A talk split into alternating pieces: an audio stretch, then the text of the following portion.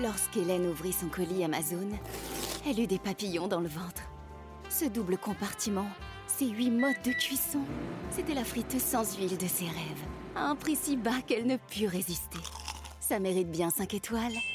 Des super produits et des super prix, découvrez nos super offres dès maintenant sur Amazon économique avec les échos. Et avec François Vidal. Bonjour François. Bonjour François. Directeur délégué de la rédaction des échos. Le temps est venu pour la France de mettre terme au quoi qu'il en coûte. C'est la recommandation du FMI qui estime que notre pays doit commencer dès l'an prochain à, assainir ses finances.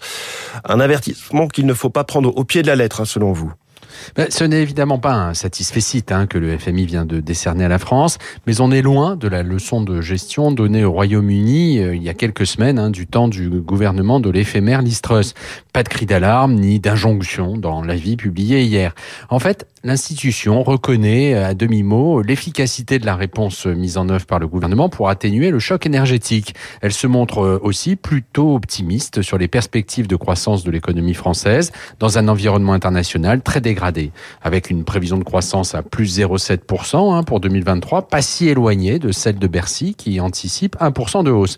Ce que le FMI souhaite, en fait, c'est que Paris cible mieux sa riposte anti-inflation pour en diminuer le coût budgétaire. Un changement déjà engagé avec la fin de la remise à la pompe et la mise en place du chèque énergie. Alors quand même, le FMI appelle la France à réduire son déficit dès l'an prochain, alors que la loi de finances prévoit une simple stabilisation. Oui, en fait, le FMI s'inquiète de la trajectoire des finances publiques hexagonales à plus long terme, mais là encore, pour y remédier, il recommande pour l'essentiel des mesures d'économie déjà envisagées par le gouvernement, hein, qu'il s'agisse de la réforme des retraites ou de l'assurance chômage, ce sont même les dossiers prioritaires de l'exécutif avec des économies importantes à la clé, hein, puisque la réduction de 25% de la durée d'indemnisation des chômeurs devrait faire rentrer 4 milliards dans les caisses de l'UNEDIC.